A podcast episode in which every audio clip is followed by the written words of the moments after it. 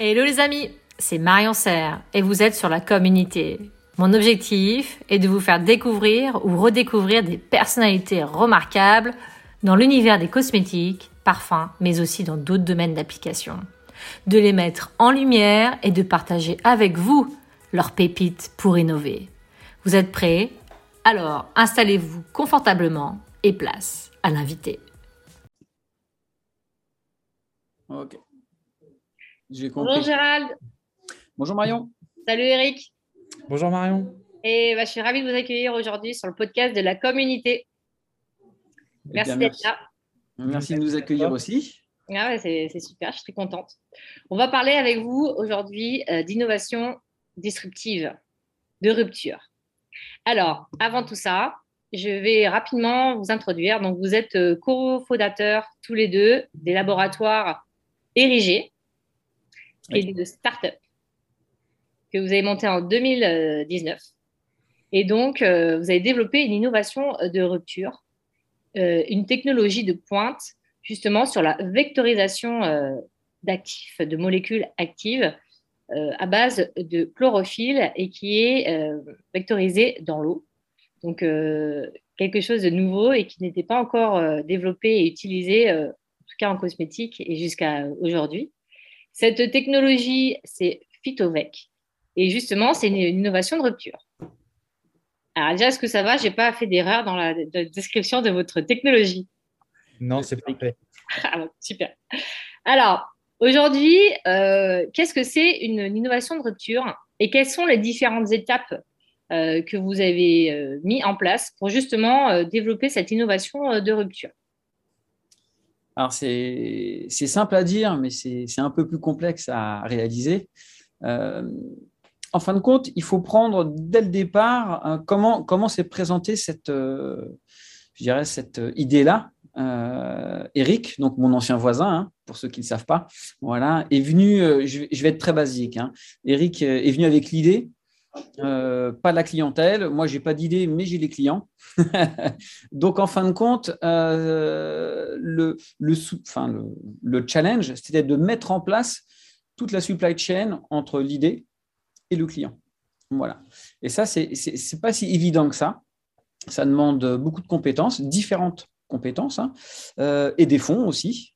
Donc, c'est là que vient tout le, je dirais, tout le, tout le challenge aussi, hein, toute cette difficulté-là, mais qui est mais quand même sympa. C'est-à-dire mettre les bonnes personnes au bon endroit, euh, au bon moment, et avec bien sûr toujours, euh, c'est le nerf de la guerre, euh, de la bonne finance aussi. au le bon discours, j'imagine aussi. Alors le discours aussi, oui. le discours aussi bien pour les personnes qu'on va recruter, parce que les collaborateurs, c'est ce qui est essentiel, bah, c'est qu'ils sachent où ils mettent les pieds. Ils ne mettent pas les pieds dans une grosse boîte, ils mettent les pieds dans une start-up qui peut avoir une durée de vie très courte.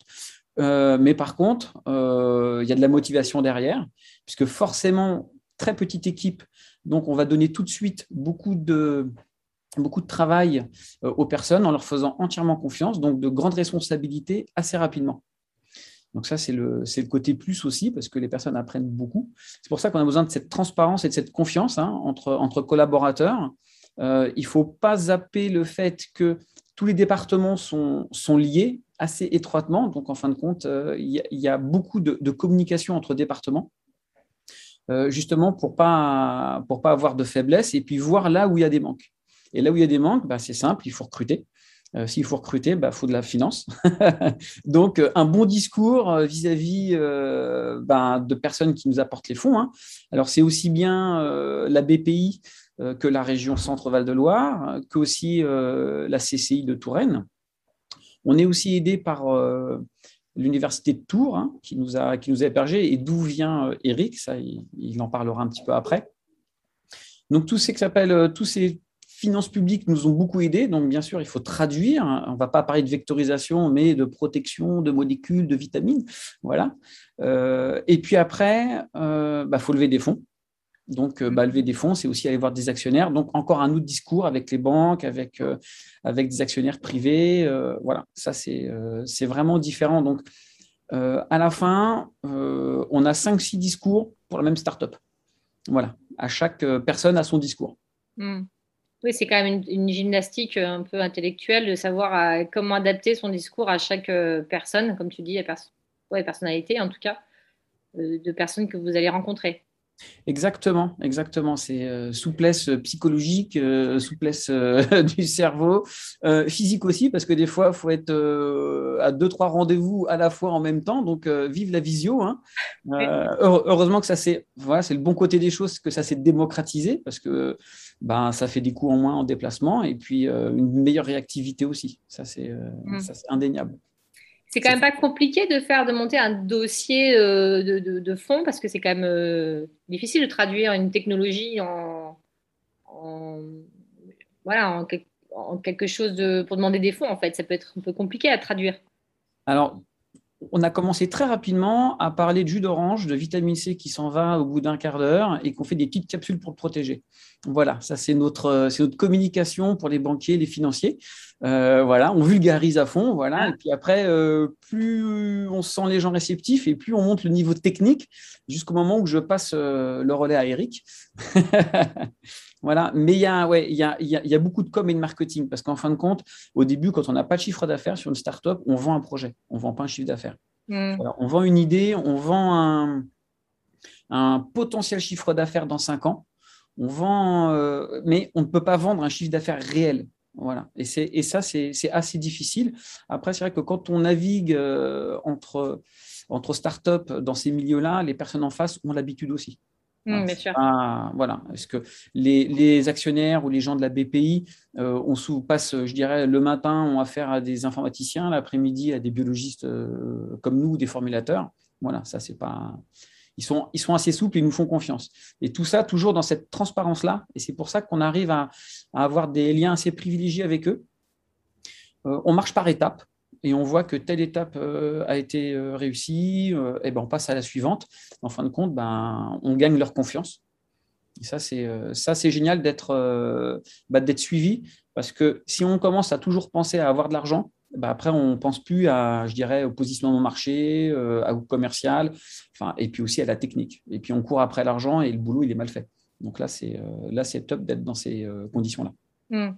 Et j'imagine que vous avez mis aussi vous avez fait un peu un rétro-planning où euh, vous avez dit par quelle étape, par quoi commencer pour se mettre en place. Oui, ouais, ouais, tout à fait. De toute façon, dans les startups, hein, c'est simple, on vient deux premières années, zéro chiffre d'affaires. Voilà, comme ça, c'est dit. Ça, c'est fait. Euh, voilà, comme ça, c'est fait. Il n'y a pas de surprise. Peut-être que la troisième année, on aura un petit chiffre. Voilà. Mais en fin de compte, l'idée, là, c'est n'est pas de c'est pas d'avoir du chiffre euh, très rapidement, c'est d'avoir beaucoup de données, de prendre euh, énormément de vitesse euh, pour bah, avancer plus vite que la concurrence qui pourrait venir plus tard. Voilà, donc on a tout ce qui est propriété intellectuelle aussi. Tout ça, c'est à mettre en place avant et c'est une stratégie vraiment à mettre en place au tout début de la startup. Oui. Ok, donc c'est faire du collaboratif, être transparent, sur son discours aussi et avoir différents discours et établir une relation de confiance avec un ses collaborateurs et aussi en fait avec euh, ses investisseurs que ce soit autant privé que public. Tout à fait. Bien résumé. Je résume bien. Ouais. C'est bien. Alors Eric, à ton tour, comment on fait pour euh, développer cette euh, technologie, bah, cette innovation de rupture et technologie donc de rupture? Alors, je pense que bah, déjà, pour développer de une techno de rupture, bah, ça nécessite beaucoup de connaissances, je pense, et puis euh, de faire un bon état des lieux de ce qui existe déjà, et puis des limites en fait des, technologies qui existent et pourquoi on atteint ces limites pour une techno. Euh, bah, on peut faire l'analogie avec euh, la calèche et la voiture tirée par des chevaux. on sait très bien qu'on ne pourra jamais faire une calèche tirée par des chevaux qui ira à 150 km/h, c'est pas possible. Et donc du coup, c'est de bien comprendre ça et puis bah d'avoir une certaine ouverture pour aller chercher dans d'autres domaines techniques, d'autres domaines applicatifs, bah, de l'inspiration pour pouvoir résoudre les domaines, euh, pour pouvoir résoudre les problématiques bah, du domaine concerné. Et donc, euh, bah, nous, c'est un petit peu comme ça qu'on a fait euh, au travers de la démarche bah, que j'ai eue bah, pour trouver la, techno. C'était s'inspirer un, peu du biomimétisme et de, de, comprendre un peu comment la chlorophylle se comportait d'un point de vue chimique, etc., et ce qu'elle pouvait apporter. Après, bah, il y a l'idée, elle est bien sur le papier euh, quand on la, quand on la pense, etc. Et je pense qu'il ne faut pas avoir peur, moi, de, tester et de mettre des moyens en face, en fait, quand on veut être disruptif. Euh, parce que, bah, avant tout, la chimie, c'est une chance expérimentale. Et donc, du coup, comme disait Gérald tout à l'heure, il faut générer de la donnée. faut générer de la donnée et puis avoir de l'expertise dans beaucoup de domaines pour pouvoir bah, transposer ça le plus rapidement possible en un produit qui est commercialisable. Parce qu'en fait, c'est vraiment ça le, fond de l'histoire. Et donc, bah, je dirais qu'il faut vraiment faire un, tableau, un état à T0 de, tous ces aspects-là, qui soient bah, techniques, réglementaires, commercial, pour être le plus pertinent possible et euh, d'essayer de, caler le maximum d'expérimentation possible sans se fixer de, limites. En fait, euh, essayer d'avoir le moins de préjugés possible et d'être le plus ouvert euh, par rapport aux, résultats. Nous, c'est ce qu'on a essayé de faire, hein. c'est-à-dire de ne pas se dire bah, 3% de rétinol dans l'eau, c'est le maximum. Bah, on a essayé d'en mettre 10, on a essayé d'en mettre 20, enfin, d'essayer de voir tout ce, qui était, tout ce qui est possible. Et puis, je pense aussi qu'on a, on a été plutôt bon sur, euh, je dirais, bah, les résultats positifs, certes, mais aussi sur les résultats négatifs qu'on a eus. Euh, et donc sur l'interprétation de ceci, parce que c'est des fois là où on fait le plus de découvertes, où on arrive à comprendre quelque chose qu'on n'avait pas compris avant. Parce qu'encore une fois, quand on est sur quelque chose de disruptif qui n'existe pas, on n'a pas pas d'informations dans, mm. dans, de recul sur lesquels s'appuyer. Et donc, c'est là où il euh, ne bah, faut pas hésiter à générer de la data, il ne faut pas hésiter à partir dans les directions. Et euh, en fait, ce qui compte après, c'est vraiment la synthèse de, de ce qu'on va faire et d'essayer de mettre du rationnel un petit, un petit peu dans tout ça. quoi. D'accord, c'est bien de faire une analyse de, autant des résultats positifs que négatifs pour pouvoir avancer et à chaque fois d'optimiser en fait euh, la technologie. Exactement, parce que ce qui se passe bien, bah, il n'y a, a, rien à dire en fait. c'est quand ça se passe pas bien, voilà, qu'il faut essayer de comprendre. Euh, et c'est souvent là, bah, nous, on a réussi à progresser beaucoup euh, sur des résultats qui paraissaient négatifs et qu'on a réussi à exploiter bah, pour, pour arriver à bah, des concentrations assez importantes. Et, vraiment sur le côté de ne pas se fixer de limite, parce que ben, moi, des fois, avec l'empirisme que j'avais de la techno, j'ai dit oh, bah, ça, ça ne marchera jamais. Et je me suis trompé plus d'une fois. Donc euh, voilà, c'est de ne pas avoir peur d'essayer en fait, euh, je pense. Pas se mettre de limites, comme tu dis en fait. Pas Exactement. Exactement, puis tout en gardant euh, bah, cette ouverture sur ce qui se fait dans la littérature. Donc scientifique, c'est de ne pas hésiter à aller voir ce qui se fait dans d'autres domaines, voilà, où est-ce que pourrait utiliser telle ou telle matière première. Et des fois, on est surpris bah, des utilisations dans tel ou tel domaine et ça peut donner vraiment des idées à développer ben, dans notre notre... Il n'y a jamais eu autant de data. Mon, ancien chef de thèse disait qu'on est assis sur des épaules de géants.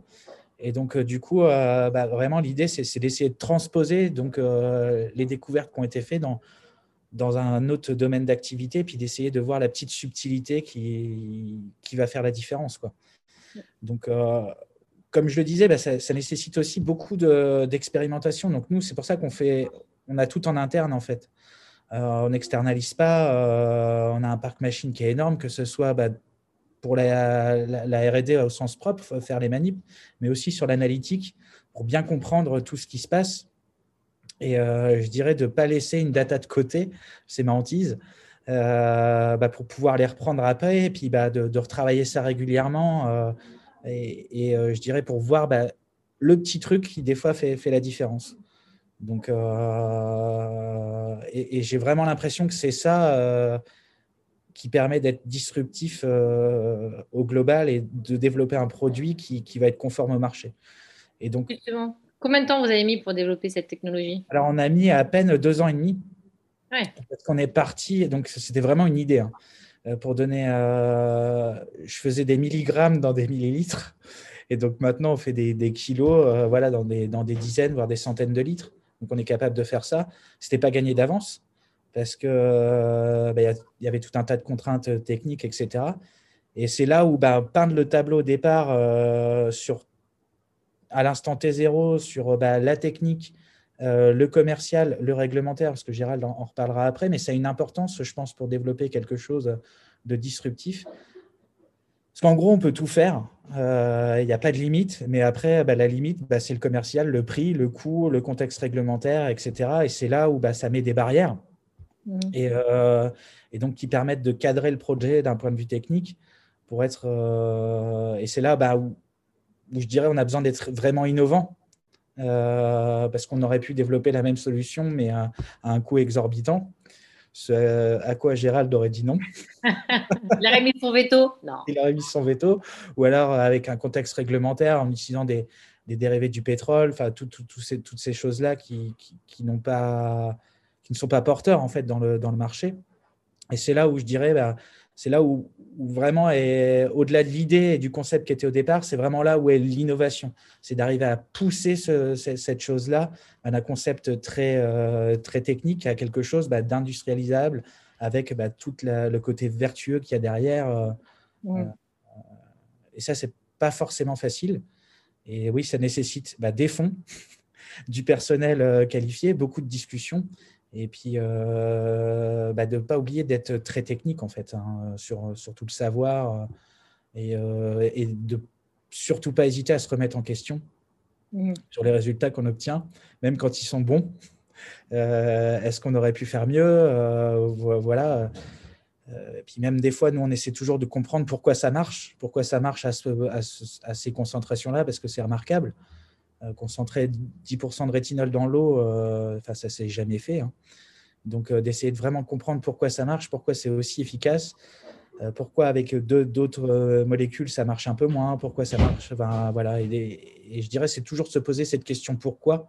C'est hyper important, je pense, sur. D'être curieux toujours, hein, garder cette curiosité, ça va te comprendre. Et justement, c'est intéressant de dire qu'en effet, ça partait d'une idée, et toujours être important d'être dans la, dans la science et dans être point de la technologie, mais c'est aussi d'aborder la, partie tox et réglementaire. Justement, je trouve que c'était intéressant. Euh, si Gérald, tu peux nous en parler, de toucher deux mots justement. Comment aussi, euh, bah, c'est aussi du collaboratif, c'est comment rendre cette innovation possible mmh, tout à fait, tout à fait. C'est vrai qu'au tout début, euh, quand on discutait avec Eric avant de créer la société, hein, quand il est venu en me disant je travaille euh, sur, euh, enfin, j'essaie de, enfin, je vectorise grâce à la chlorophylle, hein, euh, bah, tout de suite, moi, je me suis dit, waouh, super, on y va. Mais la deuxième question, c'était, waouh, et est-ce qu'on y a le droit? Voilà. Bon, après, c'est sûr que c'est de la chlorophylle, on en mange tous. On en met tous sur notre peau hein, quand on fait des extraits de plantes. Donc, forcément, je me suis dit, là, on est un petit peu safe. quitte de là que s'appelle du réglementaire. du réglementaire, surtout avec la Chine. Là, tout le monde se pose la question, Chine, pas Chine. Alors c'est vrai, quand c'est innovant, quand c'est une nouvelle techno, ben forcément, c'est pas Chine. Alors, euh, au tout début, c'est vrai que notre technologie n'est pas forcément OK Chine, mais elle l'est pour certaines molécules. En fin de compte, ce qu'il y a de bien, c'est qu'elle est assez euh, flexible. Euh, tout va dépendre de la molécule. Donc, parfois, on pourra aller dans le monde entier. Parfois, bon, on sera bloqué par le, par le OK Chine. Voilà mais euh, c'est quelque chose dont qu'on a regardé très tôt aussi, à savoir, ça sert à rien de tout mettre en branle, euh, de faire une usine, d'avoir des HPLC, si c'est pour à la fin dire bah ça se vend pas. Donc euh, donc ça c'est c'est toujours aussi cette transparence là en disant à Eric, hop, on se calme, on voit si c'est si c'est si c'est faisable ou pas. Voilà, euh, c'est OK, c'est faisable. Hop, Eric a pu y aller à fond euh, et, puis, euh, et puis développer ça au niveau de la technique. Donc, ça, on compte tous ces paramètres pour être sûr que ce soit faisable et voir faire tomber, tomber les murs, en fait, au final. Être sûr qu'on peut réaliser cette, technologie. c'est hyper important de, faire ça et puis de bien prendre en compte. on a eu beaucoup de discussions avec Gérald au départ. Bah, on a pris un an et demi hein, pour créer la société, quand même justement sur tous ces aspects-là, qu'ils soient tox, réglementaires ou financiers, euh, bah, pour avoir la meilleure stratégie possible pour, pour, pouvoir sortir le produit. Quoi. Et comment on fait alors pour avoir ces avis sur le euh, côté tox et réglementaire? Alors, bah déjà, il faut connaître le milieu, il faut connaître les bonnes personnes. voilà, c'est là que le réseau aussi euh, rentre, rentre en jeu. Hein. C'est indéniable. Hein. En fin de compte, on gagne du temps. C'est ça. Parce que on a parlé du côté finance, qui est très important, mais aussi il y a le temps. Euh, le temps, c'est très important euh, parce qu'on a beau avoir une idée, mais si on met 10 ans à sortir, les autres sont déjà sortis avant et on a déjà épuisé tous nos fonds. La société, euh, on ferme la porte avant de, pouvoir vendre. voilà. Parce qu'il y a. Alors, mettre des fonds, c'est bien beau. Après, il y a le côté mettre le produit, le marketer, commencer à voir les, les clients ou les distributeurs, mais ça met un certain temps. Voilà. Et euh, on se bat aussi avec ce temps-là et de le raccourcir le plus vite possible. C'est pour ça que des fois, il ne faut pas, je dirais, euh, faut pas faire des économies de bout de chandelle. Hmm. Et quitte à payer un toxicologue ou un réglementaire peut-être cher, parce que c'est toujours trop cher. Pour une start-up, de toute façon, au-dessus de 10 euros, c'est très cher. Mais euh, on le fait. On se, comme Eric n'a pas de limite dans, sa, dans, dans, le, je dirais, dans la technologie, dans les outils qu'ils utilisent, on n'a pas de limite aussi au niveau de tox et puis réglementaire. Quelque chose qui doit sortir, il doit sortir nickel et être sûr et certain, quitte à payer un petit peu le prix, mais on ne revient plus en arrière. Voilà. Et on passe à, l'étape suivante. Il y a, ça, c'est aussi très important. Ça. Investir là où il faut, quand il faut. Quoi. Exactement, exactement. Donc, pas d'économie bout de chandelle, mais après, pas du gaspillage aussi non plus. Mmh, mmh. C'est-à-dire, si on reprend, euh, enfin, si, si, on va sur le côté commercial, euh, on a attendu, puisqu'on a, on, a commencé, je l'activité commerciale qu'au mois de juin dernier, donc euh, à peine six mois, quoi. Et, et, ça servait, ça servait à rien de le faire avant. Si c'était juste pour aller voir des clients et leur dire, on a un produit, mais on n'a pas les fiches techniques, on n'a pas les FDS, on n'a rien, on perd de l'argent. Mmh. Voilà. Donc maintenant que euh, ces étapes-là sont validées, ben, la prochaine étape, euh, d'ailleurs on a commencé, hein, parce qu'on était au salon même euh, Cosmétique 360, on a eu le prix. Hein, voilà. très fier pour toute l'équipe. Hein.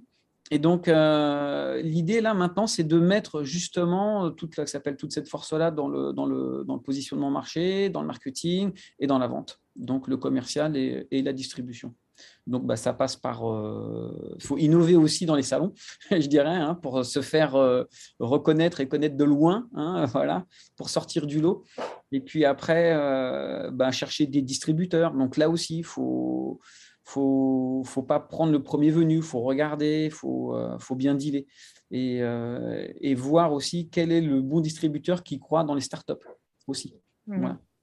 Voilà. pareil, pour, pareil pour les sociétés. On va, enfin pour les futurs clients, les, donc les prospects, de, les choisir avant, euh, de ne pas gâcher notre temps et puis de ne pas gâcher aussi le temps à certains clients. Ça, c'est euh, sûr qu'ils ne sont pas du tout dans la cible.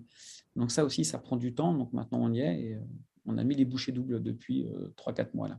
Ouais, d'identifier les bons partenariats dans tous les sens, autant distributeurs, comme tu dis, que clients qui vont aussi être ouverts à ce type de technologie, d'innovation. Exactement, exactement. C'est voilà, les personnes, euh, il y, a, y, a, y, a, des clients qui cherchent de la vectorisation, d'autres non. Donc ça, ne sert à rien d'aller voir ces euh, personnes-là. Voilà, on perd du temps, on perd de l'argent. Ça c'est euh, sûr. Donc on fait notre sélection, c'est clair. Mais là, faut être, faut être imaginatif et, et ne pas perdre justement de temps là-dessus, parce que le temps c'est de l'argent. Le temps c'est de l'argent, tout à fait. Il faut, cibler. Moi, je te ouais, ouais, ouais. Et puis, on n'est pas beaucoup. Hein. Alors, euh, on va être 8 euh, début de l'année prochaine, donc euh, dans trois semaines. Hein. mais, mais pour, pour rejoindre ce que disait Eric, on, est très technique ici, puisque sur les 8 personnes, il y en a 5 hein, qui sont au laboratoire. Voilà. Les trois autres, dont moi, euh, bah, je n'y suis pas, et peut-être heureusement même. Euh, de l'autre côté, il y a les deux autres, bah, ça va être du marketing, ça va être de l'administratif. Mais on a mis un point d'honneur à ce que bah, c'est de la technologie. Donc, euh, on ne peut pas être deux au laboratoire et puis, et puis dix dans les bureaux. Quoi. Non, mm. il faut du monde dans le labo. C'est investir sur la technologie. Oui, ouais, mm. Je pense que c'est important, tout en ayant conscience qu'on a il faut qu'on génère de la data pour comprendre, pour pouvoir euh, avoir plus d'informations et pour euh, fournir un service après, ben, un produit à Gérald qui sera d'autant plus facilement vendable pour bien le marketer aussi. Et donc, euh, oui, c'est important d'investir et, de continuer à faire même des fois de la recherche pure et dure, de comprendre vraiment comment ça marche. C'est très important cette étape-là et on, y met un point d'orgue. Mmh. Mmh. Super, super intéressant. Et justement, pour marketer, comment vous faites? Ah bah, c'est, assez simple. Hein. Euh, quand on travaille avec de la chlorophylle, euh, on peut pas être plus vert que vert euh, que ça, ça c'est sûr. Donc, l'idée était au départ, pour faire la différence, de travailler sur une molécule de référence. Alors, de référence aussi bien en cosmétique qu'en dermato, qu'en aussi en pharma. Hein. donc, on a travaillé sur le rétinol. Voilà. Donc, ça, c'était notre, notre premier positionnement parce que c'est une molécule que tout le monde connaît. C'est une molécule qui est instable, difficile à travailler. Nous, on a, pu, réussir, comme disait Eric, en mettre 10% dans de l'eau, vectorisé, 10% hein, vectorisé dans l'eau, donc protégé, protégé de la lumière. Euh, là, on ne parle pas en jour, ni en, enfin, en heure, ni en jour, on parle protection contre l'UV sur des mois. Hein. Euh, voilà. Et, en fin de compte, c'est un petit peu le, c'est notre référence. Euh, ça attire l'attention. Les gens se, bah, se posent la question pourquoi? Et surtout comment? Voilà. Et là, on a un autre angle d'attaque hein, euh, bah, qui est le positionnement sur l'utilisation de la chlorophylle. Vous pouvez voir, il y a plein de petites bulles vertes. Hein. Ce n'est pas pour rien. Hein, parce que on a une super molécule qui est produite de par le monde en quantité incalculable, on l'aura toujours sous le coude. Quand on n'a plus de chlorophylle, bon, il faudra commencer à se poser des questions, mais eh ben, on va travailler avec. Donc, on va travailler sur, bah, tout ce qui est communication, euh, bah, comme vous voyez, tout ce qui est visuel, voilà. Et puis, euh, on va travailler aussi euh, sur des concepts marketing, c'est-à-dire là, on va aller très très loin, c'est-à-dire pourquoi pas utiliser des feuilles de la plante pour prendre la chlorophylle qui va nous servir à vectoriser la molécule de la plante. Exemple, utiliser des feuilles de réglisse pour, pour protéger et vectoriser la glabridine. Voilà. ça, c'est. Voilà. Et vous le faites? Alors, ça pourrait se faire. Euh, pour euh, l'idée, moi, j'ai tondu ma pelouse il y a, il 5-6 mois de ça. J'ai donné, euh, donné ma pelouse à Eric, voilà, puis c'est passé au labo, puis on a vectorisé avec ma pelouse. Voilà. c'est super basique parce qu'en fin de compte, la chlorophylle, il y en a partout. Et c'est ça qui est génial comme idée. C'est qu'on a le côté RSE qui, bah, qui vient là, c'est-à-dire on a une molécule partout qui est la même, euh, qui est connu de tout le monde aussi, parce qu'en fin de compte, ce qu'il faut voir, quand on parle de lipides ou quand on parle de. Bon, je vais, dire le mot qu'il ne faut pas dire de liposome, peu de personnes connaissent, mais quand on parle de chlorophylle, euh, cette euh, Madame Michu, hein, que tout le monde connaît, eh ben, elle connaît, elle connaît la chlorophylle. Donc, de faire une petite capsule avec de la chlorophylle, voilà, le tour est joué. Et on met la vitamine dedans, comme on sait que la vitamine C dans les jus d'orange, il n'y en a plus après une demi-heure, une heure. Ben voilà, enfin, il y a toute cette, communication, ce, positionnement qui est facile à faire, euh, aussi bien pour nous quand on parle aux banquiers, comme je disais tout à l'heure, mais aussi on donne de l'eau au moins de nos prospects, mmh. ils vont s'en servir pour vendre leurs produits aussi. Voilà. Mmh. super intéressant. Donc, euh, Eric, est-ce que tu as des choses à rajouter par rapport à ça? Non, je pense que bah, Gérald, il a, il a, bien fait le tour. Bah, maintenant, on commence à avoir l'habitude pour présenter le projet. Donc, euh, non, je pense qu'il n'y a pas grand-chose à, rajouter, si ce n'est que, bah oui, euh, on, s'est bien mis d'accord là-dessus avec Gérald, parce que l'idée, c'est toujours bien d'avoir une bonne idée. Il y en a plein qui, en ont, mais la marketer, c'est hyper important pour que les gens la comprennent et justement d'avoir des financements qui vont permettre de développer cette idée. Et donc, je pense que c'est ça qu'il ne faut pas oublier quand on a des innovations de rupture, c'est de savoir les présenter, que ce soit aux financiers, aux clients finaux, pour qu'ils puissent, eux, bah, la mettre en avant. Parce que bah, il y a toujours ce côté, euh, bah, on fait ce, qui n'a jamais été fait et nos clients, bah, des fois, vont avoir du mal à, l'appréhender, à l'utiliser. Ils se posent toujours la question du pourquoi, comment, etc. Et c'est là où le marketing a, son énorme importance et la communication. Et ça, je pense qu'avec Gérald, on l'a bien compris. Euh, c'est notamment dans ce cas-là qu'on a développé la, vanilline hein, en partie. Euh, bah, pour montrer bah, toute la puissance de la techno, parce que des fois, les graphes, euh, c'est bien, ça parle, mais euh, ce que veulent les gens avant tout, c'est de toucher le produit, puis de, s'identifier en fait à cette idée. Et je pense que c'est ça qu'il ne faut pas oublier aussi, et qui me permet moi après d'avoir les, financements pour pouvoir continuer à développer l'idée. Donc, donc voilà. c'est de bien comprendre derrière en fait cette technologie et le vrai bénéfice pour le client en fait. Exactement. Et se dire en effet, waouh, c'est quelque chose de top. Oui, et de l'accompagner aussi dans l'utilisation, euh, de ne pas négliger ça, euh, de l'accompagner dans l'utilisation, dans le potentiel, de, comment il pourrait la valoriser lui, etc. Et de prendre, euh, de prendre ce temps-là et de ne pas hésiter à mettre des capitaux sur, ce, sur cette partie, parce qu'il ben, y a beaucoup d'idées hein, qui ont été phénoménales hein, dans l'histoire. Hein. Il y en a plein qui ont mis énormément de temps à sortir sur le marché parce que justement, je pense pas très bien marketé. Et ce qui fait que, ben, ou pas très bien marketé, on ne s'adresse pas aux bons clients, etc. Donc, on revient sur le réseau de Gérald. Ce qui fait que des fois, bah, ça passe pas alors que euh, ça pourrait passer. Donc, euh, voilà, je pense que c'est une partie importante vraiment sur les innovations de rupture quand on veut les sortir. C'est de ne pas négliger du tout ce facteur-là, en fait. Mmh. Et il y, a aussi, euh, et c'est pour ça qu'on s'entend bien, il y a ce côté collaboratif, ce, côté euh, aller-retour, c'est-à-dire que tous les marques, que tous les feedbacks qui, viennent euh, du côté commercial, ça va en R&D pour une modification, et idem, le feedback de la R&D revient au niveau marketing et commercial pour positionner. En fin de compte, c'est un ping-pong entre, je dirais à trois, hein, entre la technique, le réglementaire et le marketing commercial pour vraiment s'adapter à tout. Voilà. Et non pas, il y en a, disons qu'il n'y a pas un département qui tire la couverture de son côté. C'est vraiment bah, participatif, collaboratif, où, on, où on amène tous pour faire évoluer la technique. Mmh. Ouais. c'est dans le but de faire progresser et de pouvoir fournir un produit de qualité à vos clients et quelque chose d'innovant, de différent, de, bah, de disruptif, quoi. On y est, quoi. Voilà, ouais, ouais, exactement. C'est ce que vous avez fait, en tout cas, messieurs. Donc, pour résumer, ce serait de vraiment travailler partenarial, collaboratif et participatif, d'échanger un maximum pour pouvoir toujours travailler sur une technologie de pointe euh, et d'investir de, cette technologie de pointe, de faire des essais, de se remettre en question, de, toujours essayer de, faire mieux, euh, de faire mieux, toujours mieux, euh, d'investir, euh, pas faire des économies de bout de chandelle, j'ai bien aimé d'investir jusqu'au bout les choses en fait, hein, que ce soit dans tous les sens du terme, autant technique que réglementaire que tox, pour être sûr d'avoir quelque chose qui tienne la route, vraiment. D'ajuster aussi son discours, puisque pour avoir les investissements, il faut aussi adapter et expliquer correctement pourquoi c'est une technologie disruptive et pourquoi il faut investir dedans. Et aussi d'avoir un discours de marketer aussi euh, pour le bénéfice euh, des clients, leur expliquer pourquoi c'est intéressant pour eux euh, d'utiliser ce type de, technologie en tout cas. Mm. Est-ce que ça résume bien? Est-ce que j'ai oublié des choses? Non, non, ça me semble bien résumé. Voilà, c'est un bon résumé. On aurait pu en parler pendant trois quarts d'heure, voire deux heures de plus au côté technique. Mais après, ça, c'est une, autre, une autre page.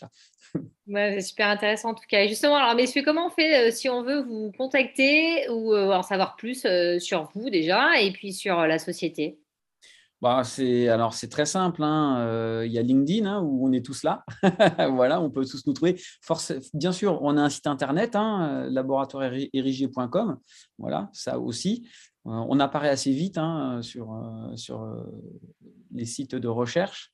Voilà, forcément, on est aussi à la Cosmétique Valley. On est membre de la SFC, donc euh, quelqu'un de la cosmétique en France, s'il veut nous chercher, euh, nous, trouver, je pense qu'il n'y aura, y aura pas de mal. Voilà. Nous, on est basé en Touraine. Donc après aussi, euh, j'invite hein, nos futurs prospects et puis clients à venir nous voir. On a des vrais locaux avec des vrais paillasses. et la chlorophylle de partout? Comment? De la chlorophylle de partout alors? Ah alors oui, ouais, ça c'est en stock, ça. C'est voilà. Ah, super. Pareil pour toi, Eric? Oui, bah pareil, euh, LinkedIn, euh, bah, bien évidemment, bah, c'est un réseau social euh, qui est extrêmement simple pour, pour contacter les gens. Et puis bah, en, salon aussi, puisqu'on va présenter au salon Cosmetagora en janvier, à une Cosmetics à Paris en, avril. Donc voilà, puis bah, nous avec Gérald, on est ravis d'accueillir les gens aussi, de leur montrer les locaux, parce qu'on a vraiment des beaux locaux, et puis bah, on a beaucoup investi hein, dans, tout ce qui est, dans tout ce qui est machine. Donc c'est vrai qu'on n'a pas honte à montrer ça, bien au contraire. Et puis euh, d'expliquer sans rentrer bien sûr dans les détails euh, techniques euh, et de montrer ce qu'il ne faut pas, mais d'expliquer un petit peu ce qu'on fait, voilà, pour toujours dans cette optique de vulgariser et, vraiment d'expliquer aux, clients, aux prospects bah, ce qu'on fait, ce qu'on peut être capable de faire et comment on va, on va l'analyser, comment on va le travailler, voilà, la valeur ajoutée qu'on peut apporter sur un projet scientifique. Super. Bah, merci en tout cas beaucoup, messieurs. Bah, merci aussi, Marion. Ah, c'est super. En tout cas, voilà, c'est très intéressant. Je trouve que bravo pour tout ce que vous faites parce que c'est aussi du courage. Faut du courage pour se lancer dans une aventure comme ça. Et euh, la persévérance en tout cas. Et voilà, donc bravo à vous. Et puis, euh, bah, je vous dis à bientôt. À bientôt. Salut. Au revoir. Ciao, Marion. Merci les amis pour votre écoute et le temps passé avec nous. Avant de vous quitter, vous retrouverez les notes du podcast sur mon site internet easy-cos.com et les vidéos des interviews sur ma chaîne YouTube. Vous pouvez me proposer des invités ou si vous aussi vous avez envie de partager vos pépites pour innover, contactez-moi sur LinkedIn. J'ai hâte de lire vos propositions et vos feedbacks. Et si ce contenu vous a plu, est-ce que je peux compter sur vous pour l'évaluer avec 5 étoiles sur votre plateforme de podcast préférée de mettre un avis, d'en parler autour de vous, de le partager pour faire découvrir à d'autres ces personnalités remarquables et pour m'encourager aussi à continuer l'aventure de la com unité. Merci à vous et à très vite.